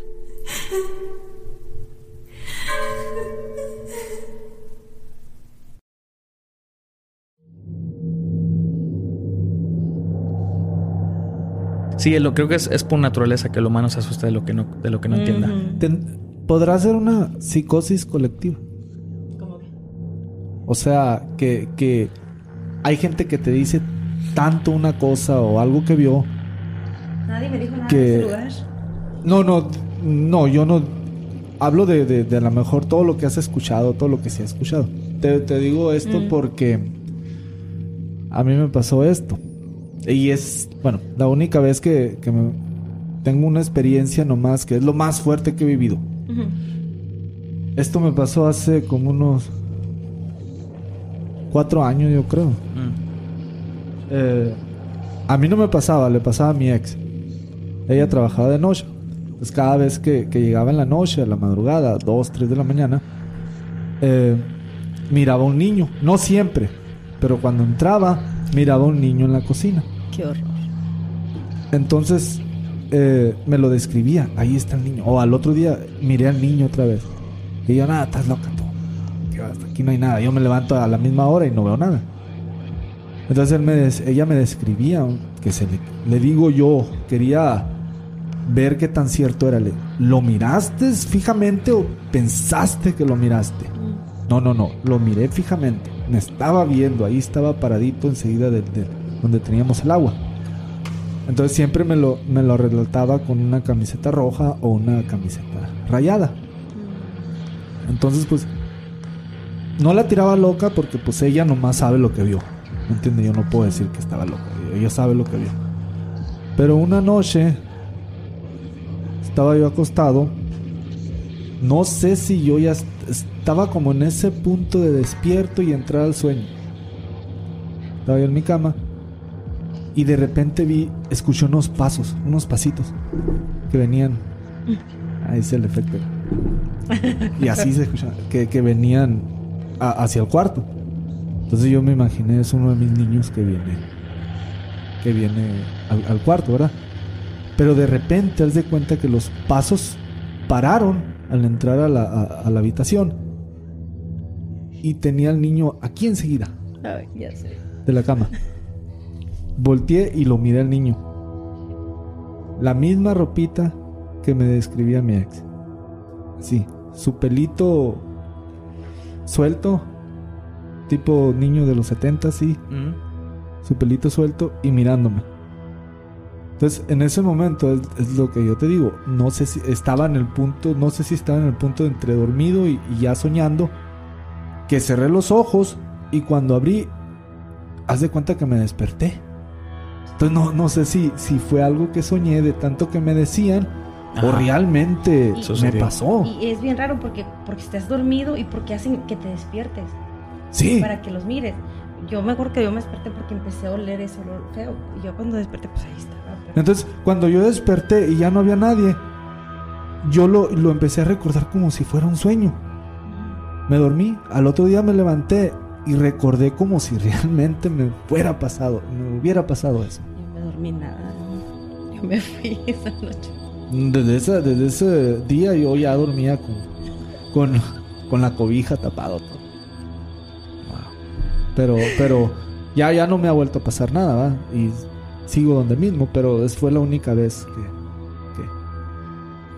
Entonces, a, veces pienso yo, ¿realmente miramos lo que miramos o simplemente nos, nos llega tanto las experiencias de otras personas que nuestro inconsciente o nuestro subconsciente las materializa en algún punto de algún sueño? Bueno, pues, por ejemplo, como en este en el relato de Alejandra, pues ella cuando miró a esta niña, ella era una niña. Oh, no, no, eso ya es diferente porque hubo varios, ahí hubo varios avistamientos con ella. Sí, sí, hubo. Sí, hubo varios, varias visiones. Ahora, lo que yo me pregunto sobre este relato es de que, y es como lo dijimos antes de que empezáramos a grabar, si este, si entes malignos encuentran un cierto placer atormentando a la gente, o a ciertas personas, que, hasta, ellos de una manera se conectan con alguien y dicen, ¿sabes qué? Esta persona es la que quiero atormentar, o esa es persona la que yo quiero poseer y no la voy a dejar en paz. ¿Por qué no puede haber un ente que no tiene que ser necesariamente maligno, que ve a una persona y dice, esta persona me hace sentir como que sigo vivo todavía? O como que quiero mucho a esta persona. Sabiendo que este, la persona que ellos quieren está viva y ellos están muertos. Porque aquí en este relato. quizás sabes, quizás es, de que ellos saben qué persona es la que los percibe. Sí. Y, son a las que más se les acercan. Con las que más se relacionan. Sí, ¿me entiendes? Por ejemplo, como yo te, como te conté la historia esta. Yo, yo no soy muy perceptivo en estas cosas, no, no, no percibo mucho. Entonces a mi ex se le aparecía bastante. Pues quizá el ente sabía, o, o el niño, el espíritu, que ella era percibía más estas cosas y se le acercan más a un tipo de personas que a otras. Sí, puede ser. Porque aquí en este relato la niña nomás lo miraba. Y el abuelito. No, el abuelo nada más le hablaba, ¿no? sí, el abuelo la, sí, la, bueno, la, demás familia no. La niña sí, no, dijo. Me gustó mucho su relato porque sí estuvo bien escrito, pero. Sí. Lo que sí me gustaría a mí saber es de que si alguien más a, este, a lo mejor logró ver a esta niña no nada más ella. Pues el, el abuelo la sentía. El abuelo la sentía y la hablaba. Sí, de hecho, sí. Pero para mí que el abuelo también la, había visto. Eh. Si, él, se la pasaba en el taller mm. y la niña también se la pasaba ahí y él se ponía a hablar con ella. Sí, porque el abuelo le dijo, no está triste. Ah. Que no esté triste, que, también, la, que, también, la, quiere a ella. ella. Sí. cierto. Sí. Pero la niña le apagaba la radio, le, le, dejaba sus manos este, en las macetas. O sea, la niña le hacía, le hacía sentir, se manifestaba de algún, modo. De alguna manera, sí. Para, para decirle que, que, ella estaba ahí. Y el abuelo le hablaba. No sé, es algo, se me hace muy interesante ese tipo de relatos y ese tipo de sucesos. Ese tipo de pensamientos de que a lo mejor los espíritus también todavía tienen un cierto sentimiento. Que a lo mejor es lo que les impide a lo mejor este... Cruzar. Cruzar. sí. Por, como por ejemplo, siempre está el, los relatos sobre las mamás que fallecen y, todavía cuidan a sus hijos. O las mamás que pierden a sus hijos y los hijos no se van. O, ese mito o idea que, que no se han ido porque tienen que hacer, dejaron algo por hacer. Y, sí. y, quieren hacerlo antes de irse. O a lo mejor no quieren irse. No quieren irse. También, sí, cierto. Es más probable. Sí, porque, porque, porque nunca, ¿por qué nunca pensamos en eso? De que a lo mejor no quieren irse. Es lo que te iba a decir, porque a veces a lo mejor eh, si tienen contacto con una persona eh, por medio de esa persona todavía siguen sintiendo algo de, de este mundo, de esta dimensión. ¿Y por qué no querer irse? Bueno, un, un ente, un, Habrá del otro lado. un ente maligno, o sea, de por sí, o sea, nunca se quieren ir por, o sea, por eso, Bueno, porque eh, quieren, sí. quieren hacer mal todavía. No, o ahí sí hay una explicación. Si es un ente maligno y sabe a dónde va o, o ya vio qué, les, qué es lo que le espera, no se quiere ir. Pero si es un, un ente que, que es que no es Que no es maligno. que o no sea, es maligno, si, si hablamos del infierno cielo y sabe que no le espera el, el infierno, ¿por qué no querer irse? una- Y, podemos, no y podemos caer a, a lo mismo en que quizá él no sabe que murió. O, o no haya la puerta para, para salir. Puede ser. O quizá no haya nada más. No, eso sería terrible. Tiene que haber algo más. A mí, a mí me gusta la idea de, de la reencarnación, pero, A mí también. Sí. Pero eso también me da miedo. Creo que, creo que yo siendo agnóstico es lo que me da mucho miedo. El no saber qué va a pasar conmigo cuando fallezca. Vas La a estar verdad. naciendo en un hospital de nuevo. Eso. Eso me gusta, de- eso me gusta pensar a mí. Sa- ¿Sabes cómo dicen que, que cuando un- la gente que se ha muerto en los hospitales, que regresa, eh, que, ven un, que ven un túnel? Ajá. Y otra gente dice, bueno, ese túnel es porque ibas saliendo, ibas renaciendo otra vez. Sí. Y eran los focos del hospital y que ibas renaciendo. Sí. Pero, pero mira, pero si, si hablamos de la reencarnación así, entonces eh, la humanidad va creciendo. Entonces, ¿de dónde vienen más almas? Si fuera reencarnación, fuéramos siempre el- el- el- los mismos, la misma cantidad de personas, ¿me entiendes? Sí. Y, y entonces, ¿de dónde vienen los demás millones que se están acoplando a la humanidad? Bueno, pues también es- Ay, en la teoría de la reencarnación no necesariamente vas, vas a, a renacer como un humano. También hay Pero animales. todo va creciendo. Un perro. Pero todo va creciendo, no, te- no somos la misma cantidad. Sí. eh, ¿Me entiendes? es verdad. Bueno, pues humanos son 7 Bueno. billones y quién sabe qué tanto. ¿Y cuántos Demasiados éramos? ¿Y, cuán- y cuántos éramos ¿Cuántos hace éramos 100 hace años? 100 años? Ah, éramos menos. Sí, sí. sí Nos ¿Quién acaban sabe? de No dar se la sabe. torre en la No, son, son preguntas. No, no, no, o sea, no- no se sabe porque no teníamos tecnología antes. Sí. ¿Qué tal que si antes éramos más? Exacto, sí. ¿Qué tal, ¿Qué tal si siempre fuimos los mismos? ¿Sí? No lo sabemos. Y la historia no los. no ¿Cuánto nos tiempo, lleva, ¿cuánto tiempo llevamos siendo este 7 billones? Porque ni en la historia se puede confiar. Entonces, No, no, pero es que sí es cierto. No, no puede. Hace. No teníamos la tecnología, pero no, no, va- no nos podemos ir tan, tan lejos. Hace 20 años que teníamos la misma tecnología, éramos menos personas. Menos ¿Tú crees? Sí. Chequea ahí en. Pues yo desde que desde que sé hemos sido 7 billones y 7 billones y 7 Ahí está. billones. O sea, bu- bueno, ahorita me voy a fijar. No, chequea, chequea la, la, la- Desde el principio de los tiempos hemos sido 7 millones. Si nos vamos hasta Adán y Eva, ¿cuántos eran? no, no, no. Nomás dos. Entonces, ah, Nomás dos. exactamente. Entonces- Supuestamente nomás dos. Pues, o sea, No, no, no, pero acuérdate que Adán significa como si fuera una, una, comunidad, comunidad. Una, todo un- Ajá. toda una comunidad, no nomás como un solo hombre. Se refiere a la humanidad. Así es que eso. Y Eva, nos, Descartado. y Eva nos dio en la madre. y llévanos de la Sí. madre. Por pécora. Bueno, me gustó mucho el relato de Alejandra. Sí. Abrió mucho este. Y muy bien, muy buen escrito, Muy bien escrito. Alejandra. Sí, este. Y pues seguimos con esta duda. Ojalá y, y a lo mejor ya nos manda un mensaje de quién más miró a esta niña. A lo mejor si alguien más la reportó. Otro de sus primos que también jugaban con ella. Y bueno, este, vamos a pasarnos a la sección de los saludos. Por Facebook queremos mandarle saludos a Camilo Campuzano Solís, Ana Marbela Gutiérrez, Liliana Baratelli, Demián Elías Rob, Ana Corona, Blanca Contreras, Adam B. Smith, Rocío Pérez, Luis Sosa, Adrián Adrián, Tania Amador, Antonio Gaitán Arias, Luis Gómez Alonso y Arisato Ironías Strider. Vamos a mandar un saludo a nuestros escuchas de Instagram, a Punky Love, John Goyer, Luis Torres. Un saludo para La Parca. Oh, la parca te va a querer un chingo de cuando Sí, saludos. un saludo, para la, un saludo para La Parca, que es nuestro fiel escucha. Le mando una sonrisa a La Parca. Soy su fan. Saludo para Alejandro Pedrosa, Mons Licea, Zenaida Carelli, Edgardo 31 y Omar. Omar 1. Ahí están sus saludos. Y gracias por escucharnos. Un saludo para el ingeniero también que nos va a escuchar, que no pudo asistir. Para Fátima López. Por Twitter le queremos mandar saludos a Volcan Ake de la Luz, Frecuencia Paranormal y a Tatiana. También a Darío y a Toño.